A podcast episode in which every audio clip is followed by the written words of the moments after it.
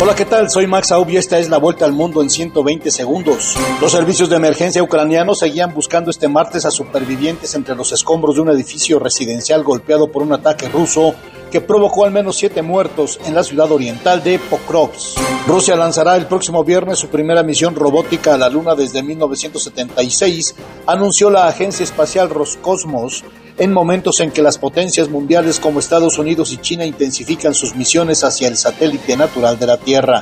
El presidente de Estados Unidos, Joe Biden, firmó parte de un acuerdo de comercio con Taiwán para profundizar la cooperación económica en la isla, pese a la oposición de China. Un equipo de científicos estadounidenses afirmó haber logrado repetir un experimento de fusión nuclear pero esta vez con una mayor producción de energía, una hazaña en la búsqueda de energías limpias e ilimitadas para terminar con la era de combustibles fósiles. Julio de 2023 batió ampliamente el récord del mes más caluroso jamás registrado en la historia, con 0,33% grados centígrados más que el anterior récord de julio de 2019, confirmó este martes el Observatorio Europeo Copernicus. México se consolidó como el principal socio comercial de Estados Unidos frente al descenso de China luego de que las importaciones del gigante asiático bajaran un 24% hasta mayo, a medida que los fabricantes favorecen cada vez más las redes de suministros regionales en lugar de las globales.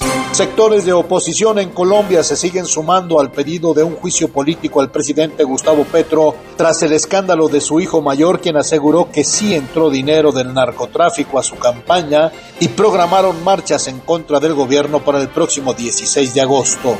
Organizaciones indígenas de América Latina y el Caribe exigieron a las naciones de la región que garanticen, protejan y promuevan los derechos de la tierra de las comunidades nativas.